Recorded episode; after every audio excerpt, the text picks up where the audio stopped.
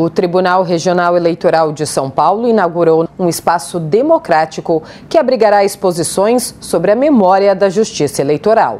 O Tribunal Regional Eleitoral de São Paulo, em parceria com o Tribunal de Justiça de São Paulo, inaugurou o espaço democrático Poeta Paulo Bonfim. E na inauguração houve uma exposição sobre a vida e obra de Paulo. No futuro, o espaço receberá exposições que resgatem a memória da justiça eleitoral. José D'Amico, chefe do Centro de Memória Eleitoral. A inauguração do Espaço Democrático Poeta Paulo Bonfim tem uma simbologia muito forte, não só com a história de São Paulo, representada pelo próprio homenageado, que dá nome a esse espaço para a cidadania, mas também para a reafirmação da importância do regime democrático no Brasil nesse momento de confrontos ideológicos, nós devemos mostrar que há algo acima de tudo e de todos, que é a defesa intransigente da democracia brasileira.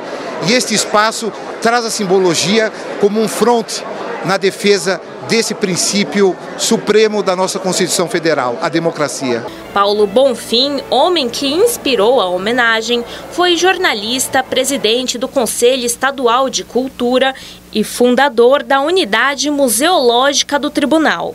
O desembargador e presidente do TRE de São Paulo, Paulo Sérgio Brant, explica o espaço. Esse espaço é algo que nós ansiávamos há bastante tempo, porque a Justiça Eleitoral tem uma história. Nós temos mais de 90 anos e temos muitos documentos referentes à história da Justiça Eleitoral. E não tínhamos um espaço para expor a nossa história e o Paulo Bonfim, porque o Paulo Bonfim representa a história dos dois tribunais.